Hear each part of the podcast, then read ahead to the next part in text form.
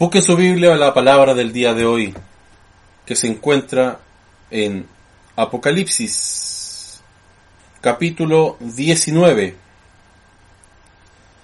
Apocalipsis, capítulo 19, versículo 7. Un solo versículo. Apocalipsis, capítulo 19, versículo 7, y la leo en el nombre de nuestro Señor y Salvador Jesucristo. Dice así. Gocémonos y alegrémonos y démosle gloria porque han llegado las bodas del Cordero y su esposa se ha preparado. Amén. Señor amado, gracias le damos en esta noche ya. Gracias le damos porque sabemos de que es usted quien hablará, Señor, de esta palabra. Sabemos, Señor, que usted tiene un mensaje preparado para todas aquellas almas que nos están escuchando. Sabemos que usted tiene un pancito exquisito, Señor, el día de hoy.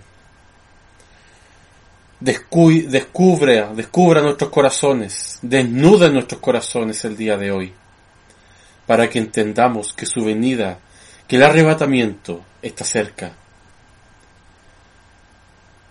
Ayúdenos, Señor amado, a estar preparados porque esa es la palabra clave del día de hoy, preparados, para que cuando usted venga por nosotros, oigamos este clamor, ahí viene el esposo, y volemos a su presencia, y nos encontremos con usted en las nubes. Gracias Señor amado. Desde este momento, Esteban Méndez muere. La radio se convierte en un altar en el cual usted se posa y su Espíritu Santo hablará a través de mis labios. Palabras humanas no sirven, solamente sus palabras venidas del cielo. Todo esto se lo pedimos en el nombre, que sobre todo nombre, en el nombre de nuestro amado y bendito y único Salvador, Jesucristo. Amén y amén.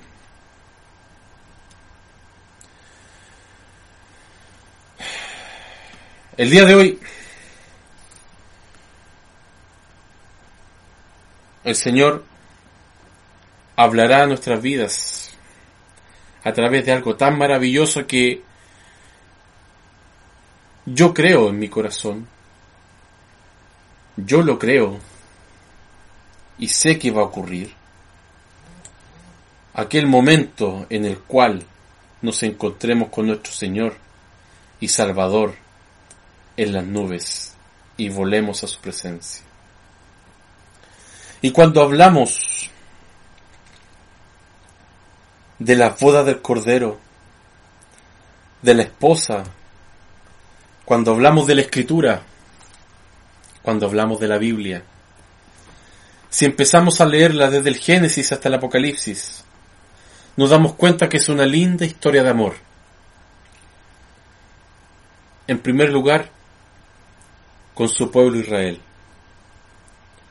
a quien escogió por ser la nación más pequeña, más pequeña de, de todos los pueblos que están sobre la tierra. Dice Deuteronomio 7:6, porque tú eres pueblo santo para Jehová tu Dios. Jehová tu Dios te ha escogido para hacerle un pueblo especial, más que todos los pueblos que están sobre la tierra. No por ser vosotros más que todos los pueblos, os ha querido Jehová y os ha escogido, pues vosotros erais el más insignificante de todos los pueblos. A ese pueblo escogió Dios, Israel, al más insignificante de todos, de todos los pueblos. Ahora, ¿cómo entramos nosotros? Fíjense, Romanos 10, Dice también, digo, Romanos 10, 19, dice también, digo, ¿no ha conocido esto Israel? Primeramente Moisés dice, yo os provocaré a celos con un pueblo que no es pueblo, nosotros. Con pueblo insensato os provocaré a ira, nosotros éramos los insensatos. E Isaías dice resueltamente, fui hallado de los que no me buscaban, me manifesté a los que no preguntaban por mí. ¿Usted buscaba al Señor? ¿Quién amó primero a quién? Él nos amó primero. El Señor en su grande misericordia nos llamó primero. Y cuando vemos aquí esta historia de amor en la cual se ve truncada en cierto punto porque el pueblo de Israel miró hacia los dioses, miró hacia los Baales, desde ese momento, como dirían en el, hipódromo, entramos por los palos, la iglesia, los gentiles, y fuimos mirados a misericordia. Y el Señor Jesús, quien se ofreció desde antes de la fundación del mundo para venir a redimir a esta tierra, a todo aquel que en él cree, para que todo aquel que en él cree no se pierda, mas tenga vida eterna. Por eso Dios, Dios, Dios Padre, Dios su Hijo unigénito, lo mejor que él tenía, no entregó un querubín, no entregó un serafín, no entregó un arcángel ni un ángel, entregó a su propio Hijo.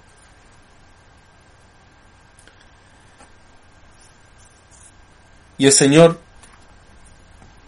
nos miró a misericordia. Y aquí vemos cómo han llegado unas bodas y dice, y su esposa se ha preparado. Primero aclaremos algo. ¿Quién es la esposa? Yo he escuchado muchas, eh, muchas interpretaciones. De hecho, interpretaciones que hasta me han hecho dudar. De, los, de, las, eh, de las cuales dudas, de esas dudas de las cuales yo me avergüenzo. Porque tiene que estar firme, firme lo que yo creo. Pero hay que tener claro una cosa,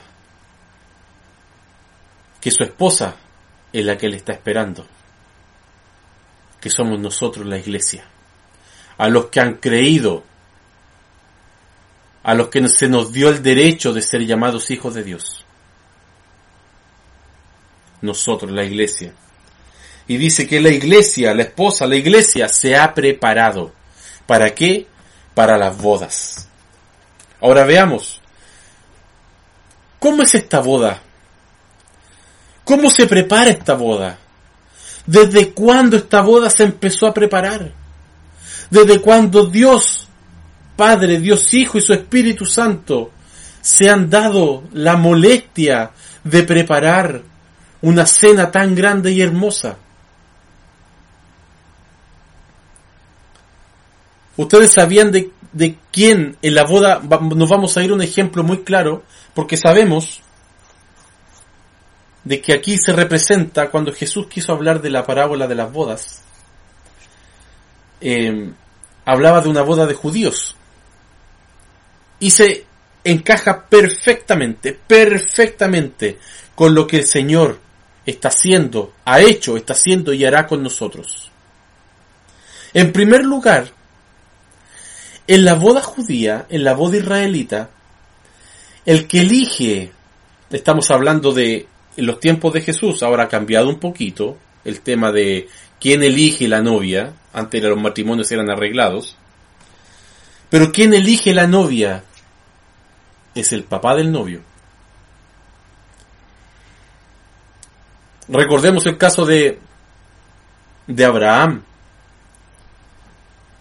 cuando manda a su siervo Eleazar a buscar esposa para su hijo Isaac y regresa con Rebeca. Y se eligió una novia para Isaac. Y ustedes me pueden decir, ah, sí, ¿y cómo puedo saber yo? Miren, ahí me gusta que la palabra hable. Juan capítulo 6, versículo 44 dice, ninguno puede venir a mí si el Padre que me envió no lo, no le trajere, y yo le resucitaré, le resucitaré en el día postrero. Ninguno puede venir a mí, dice Jesús, que es el pan de vida, está hablando aquí en Juan 6. Ninguno puede venir a mí, dice Jesús, si mi Padre, el Padre que me envió, no le trajere. La iglesia, la esposa, nosotros primeramente fuimos escogidos por Dios.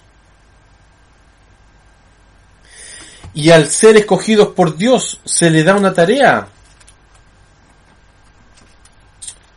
Una tarea al marido. Y dice, maridos, amad a vuestras mujeres, en Efesios 5:25, como Cristo amó a la iglesia y se entregó a sí mismo por ella. En primer lugar, el Señor nuestro Dios Padre nos escogió como esposa para su Hijo. Porque el modelo que el Señor dejó en su palabra es el modelo de un varón y de una mujer. Que el Señor primeramente llevó a la mujer, le sacó una costilla de Adán y mientras estaba en posoperatorio, estaba todavía con la anestesia, digámoslo bien médico, bien médicamente, estaba en el pozo operatorio después que le sacó una costilla y le cerró la, la herida, Dios creó una mujer y se la llevó a Adán. Dios le creó la mujer a Adán, a Eva, a la varona, a la carne de su carne, a, a, su, a su hueso de sus huesos. ¿Y por qué el Señor dice como Cristo amó a la iglesia? ¿Por qué nos amó? Porque sabe que el Padre no se equivoca. Y la elección que hizo el Padre es perfecta, es buena y es agradable, que es la voluntad de Dios. Y si el Padre te escogió a ti por misericordia, te escogió es para que Jesús, su Hijo, te ame. Y Él su amor lo demostró cuando vino a esta tierra y se entregó en sacrificio vivo por ti. Fíjese todas las molestias que se ha tomado Dios Padre y Dios Hijo, lo que estamos viendo hasta el momento y después lo que vamos a ver, que se toma Dios Espíritu Santo, la Trinidad. Tantas molestias que se, toma, se ha tomado por ti y por mí para salvarnos. ¿Cómo pues entonces vamos a descuidar una salvación tan grande? Si el Señor ha hecho tanto por nosotros. Cristo ama a la iglesia por sí mismo, pero ante todo la ama porque el Padre se la escogió.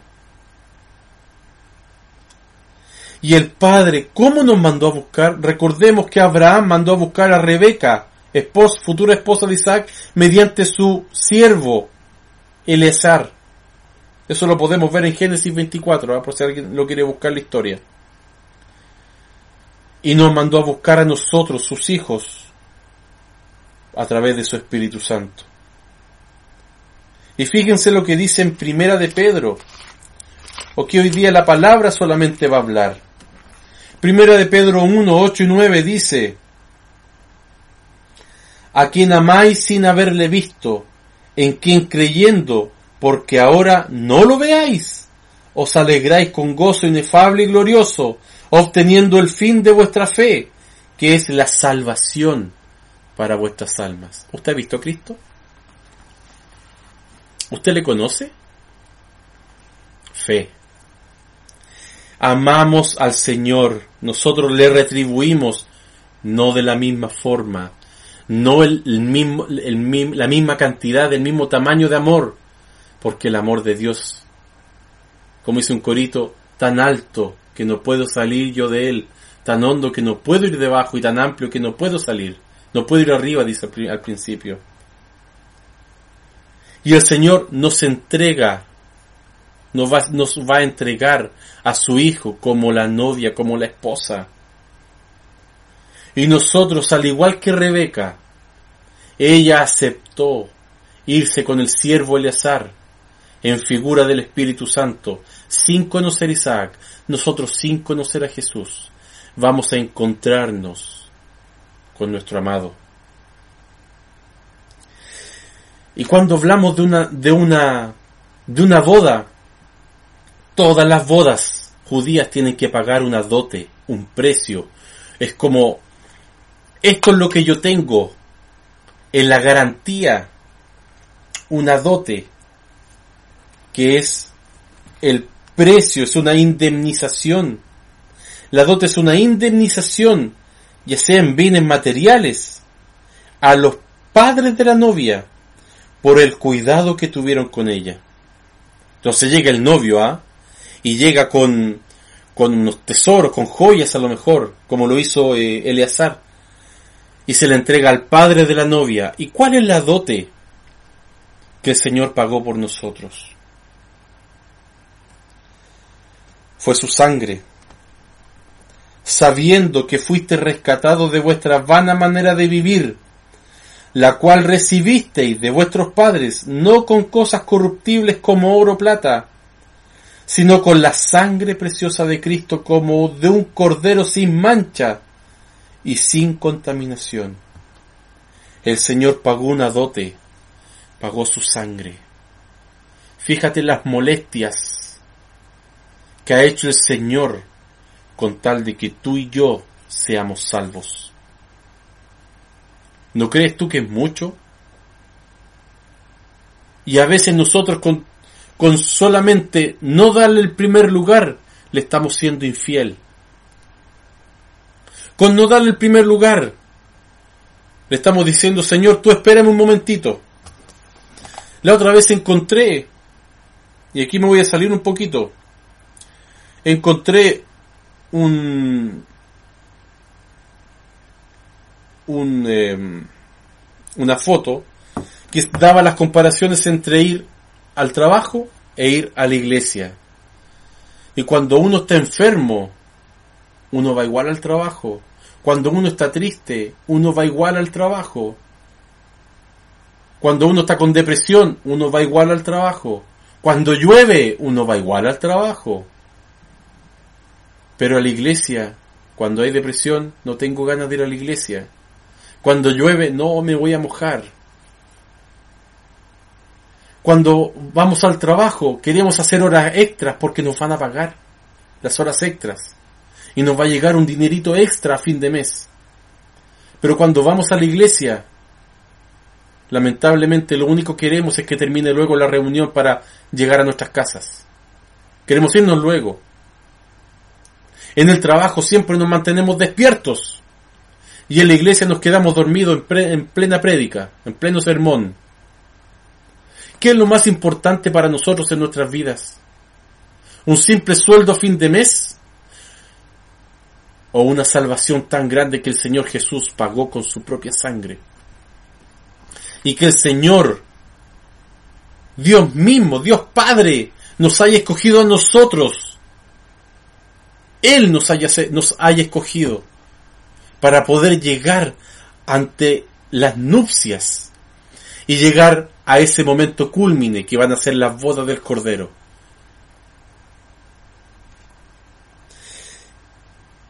Esa es la dote, pero también existe un contrato. Un contrato donde se leen todos los derechos y obligaciones de los novios que tienen que cumplir desde ese momento en adelante tiene que cumplirlo al pie de la letra. ¿Cómo se llama este, este contrato para nosotros? Se llama Biblia. Y como hijos de Dios, debemos cumplir la Biblia conforme al modelo que el Señor nos dejó acá. Sabemos que la Biblia es cristocéntrica. Toda la Biblia habla del Señor Jesús, habla de Cristo, del Mesías.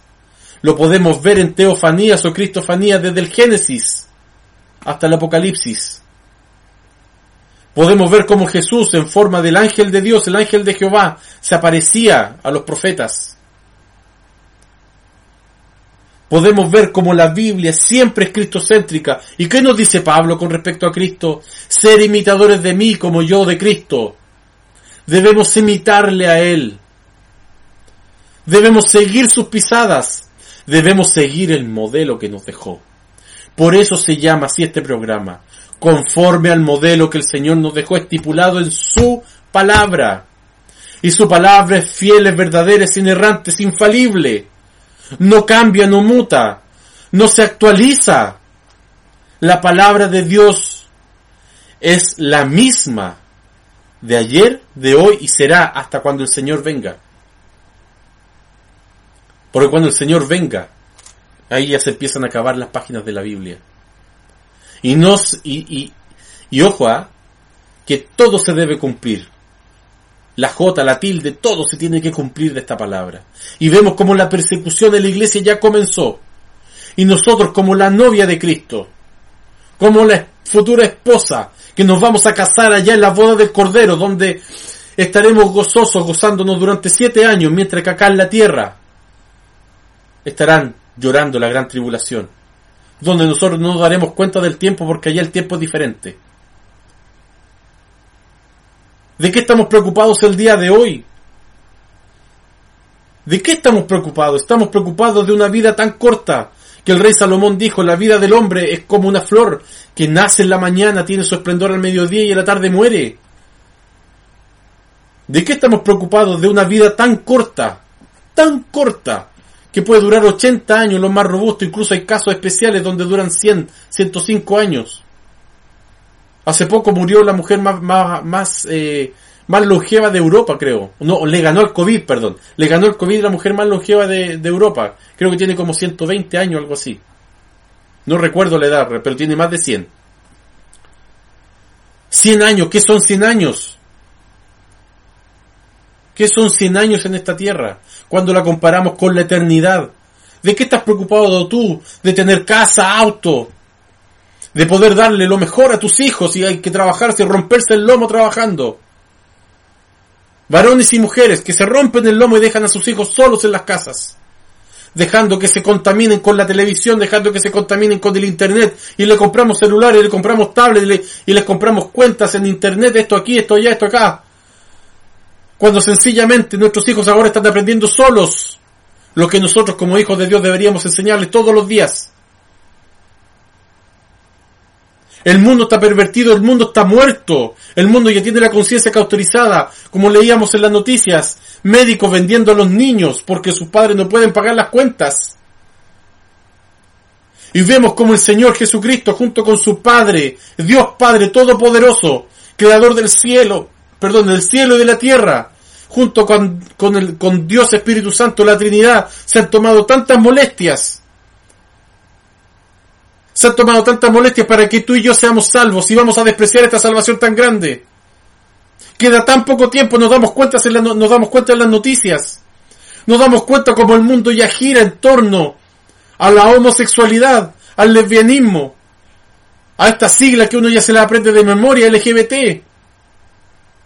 El mundo ya gira alrededor. Vemos como el orden mundial, el único orden mundial se está acercando. Vemos como los judíos claman por su Mesías que al final va a ser el anticristo que se va a sentar en el, en el, en el lugar santo, en el templo reedificado de Israel, en el tercer templo que nosotros no lo vamos a alcanzar a ver. Porque el Señor nos va a llevar antes. El Señor librará a su iglesia. Librará a los que confían en Él. Librará a los que están amarrados a esta fe. A esta fe que el Señor nos cuida, que el Señor nos protege y que el Señor vendrá por nosotros. La Biblia es clara. ¿De qué nos vale, como decía René González en una alabanza, de qué nos vale alcanzar lo que tenemos? ¿De qué nos vale decir yo soy aquí el pinturita, el, el, el, el de mesa, como diríamos que en Chile? El que todos quieren que miren, ¿de qué nos vale?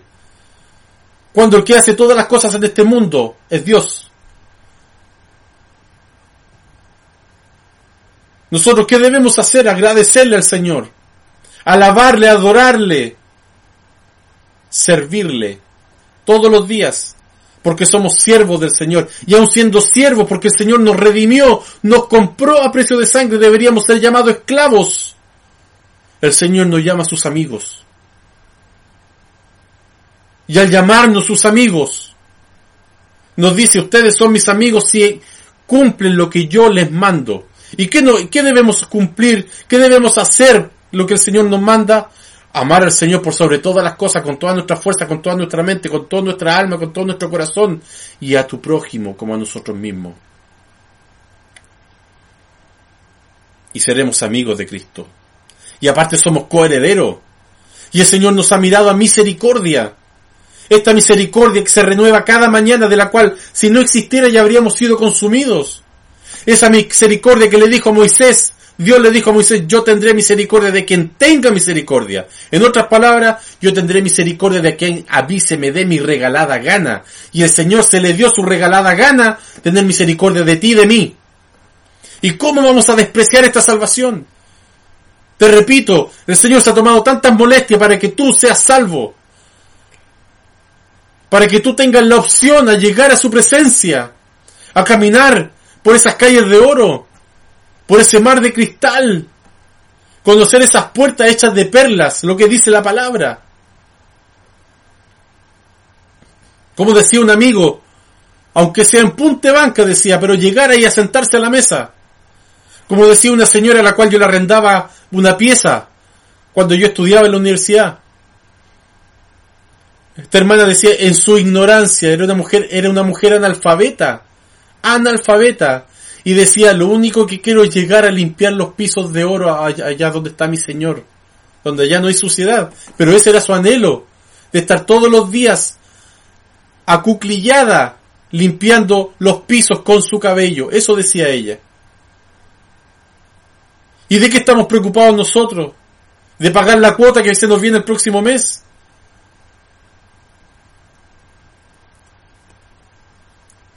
Entrega tu corazón de una vez por todas al Señor. El Señor te está advirtiendo hace cuánto tiempo, cuántos mensajes has escuchado, has escuchado esta semana, este último mes, este último año. Y el Señor nos viene diciendo lo mismo, nos viene machacando, machacando, machacando lo mismo. Vengo pronto, he aquí, vengo pronto, vengo pronto, vengo pronto, vengo pronto. Vengo ya. Y sin embargo, cuando alguien habla de Cristo en nuestros trabajos, nos escondemos y parecemos del servicio secreto. Nadie sabe que somos cristianos. Nadie lo sabe. ¿Por qué? Por temor al que dirán. Y a veces hablamos hasta del mismo lenguaje que habla el mundo. Y después llegamos todos a con nuestro, con nuestro mejor traje a la iglesia. Y nos disfrazamos de, de, de, de cristianos. Nos disfrazamos de canuto. Y somos de una manera aquí y de una manera allá. Y el Señor se ha tomado tantas molestias. Y nos, y Él firmó este contrato, fíjate, este contrato llamado Biblia, que donde se dice todo, todas las obligaciones y derechos de los novios, que es un documento escrito, que es el compromiso por escrito, Él lo firmó con su sangre.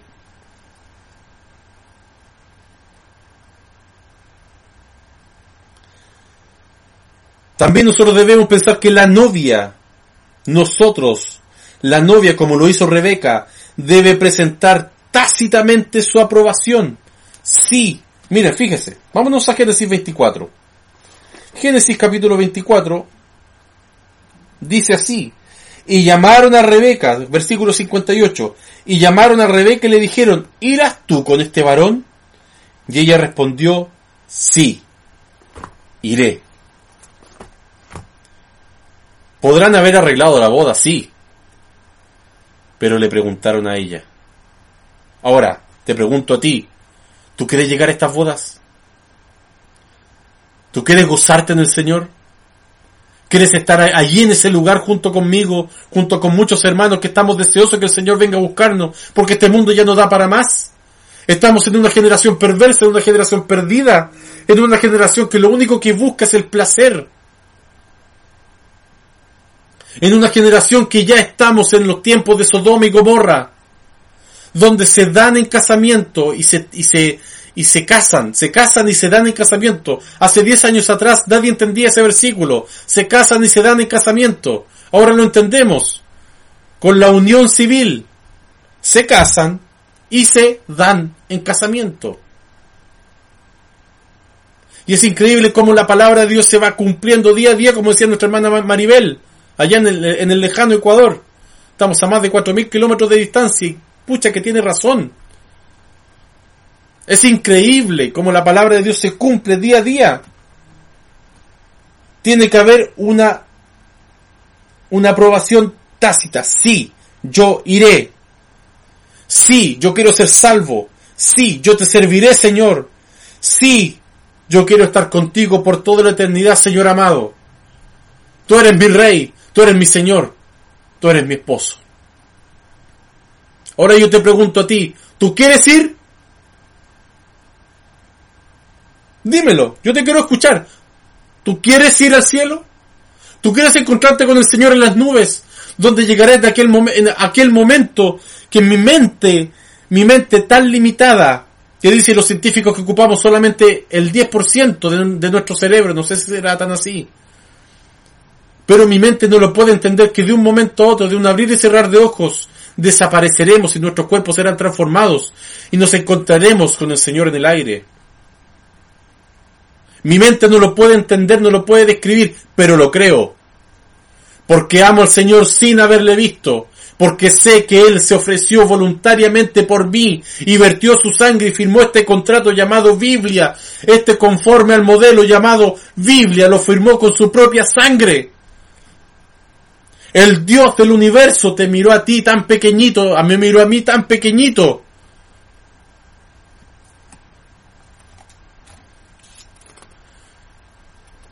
El mismo apóstol Pedro, en, en Mateo, Fíjense, miren, Mateo 19. El mismo apóstol, apóstol Pedro, en Mateo 19, le dice a Jesús, entonces respondiendo Pedro le dijo, he aquí, nosotros lo hemos dejado todo y te hemos seguido. ¿Qué pues tendremos? Bueno, te digo a ti, tendrás una vida eterna. El resto de las calles de oro, del mar de cristal, de las puertas de perla, tendremos una vida eterna, donde podremos vivir eternamente con nuestro Creador. Vida que no se compara a la que tenemos al día de hoy. Vida en la cual no habrá tristeza, no habrá llanto, no habrá pena. Vida en la cual no habrá dolor. Vida que el Señor nos entregó, vida en abundancia. Que el Señor nos ayude y tenga de nosotros misericordia.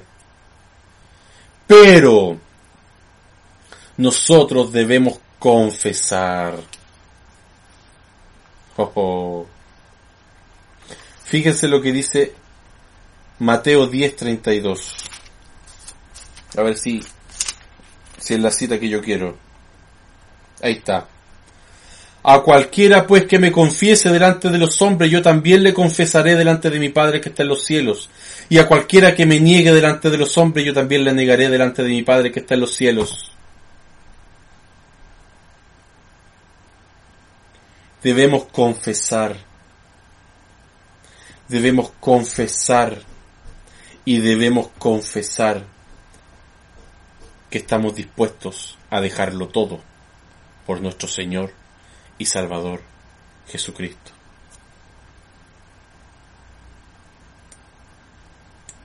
No podemos dejar todo al azar.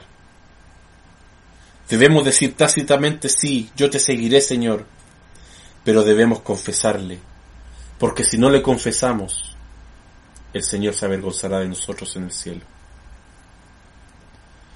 Nuestra propia boca debe ser la que confiese que si confesares con tu boca que Jesús es el Señor y creyeres en tu corazón que el Señor le levantó de los muertos, serás perdido. No, serás salvo.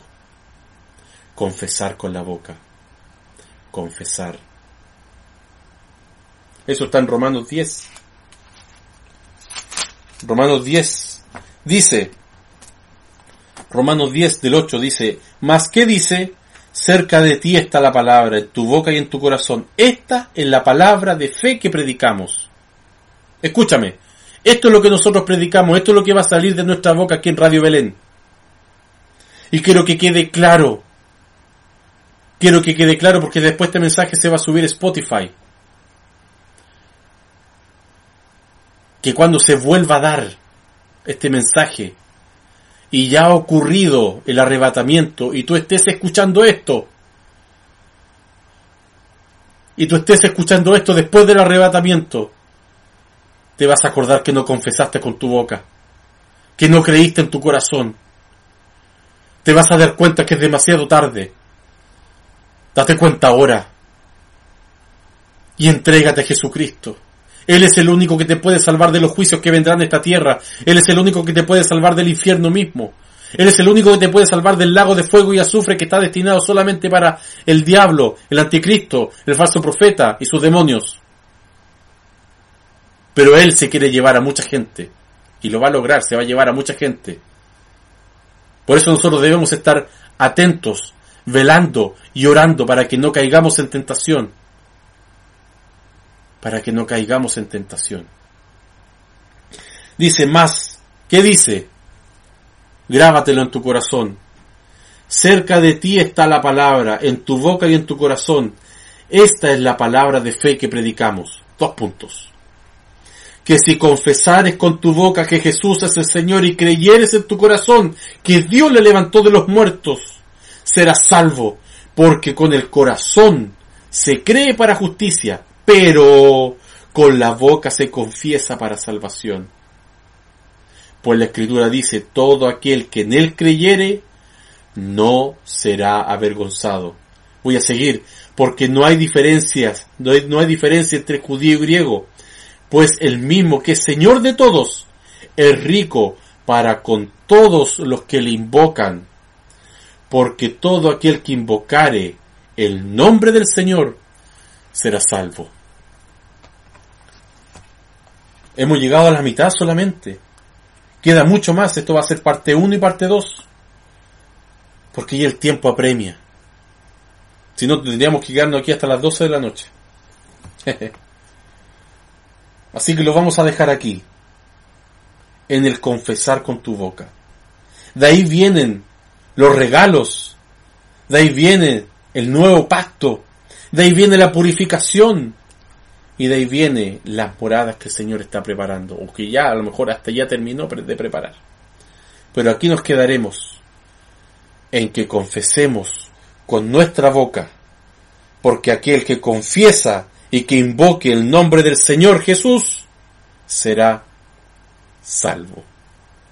Iglesia, amigos, amigas, despierten, despierten. Ya no es tiempo de cabecear como lo hicieron todas las vírgenes, aunque unas estaban, unas estaban preparadas con más aceite, pero ya no es tiempo. Debemos estar atentos para que no nos sorprenda como ladrón en la noche, porque si estamos vigilantes, no nos sorprenderá, porque nosotros ya estamos mirando al cielo, y estamos con nuestro rostro alzado al cielo, esperando que el Señor nos venga a buscar. Prepárate, prepárate. La próxima semana vamos a seguir con este tema. Pero prepárate iglesia, porque dice claramente la lectura del día de hoy, dice, y su esposa se ha preparado. ¿Estás preparado? ¿Estás preparada? El Señor viene pronto. Viene por su iglesia. Viene a rescatarnos de los juicios que vendrán. Prepárate. Cristo viene. Que el Señor te bendiga.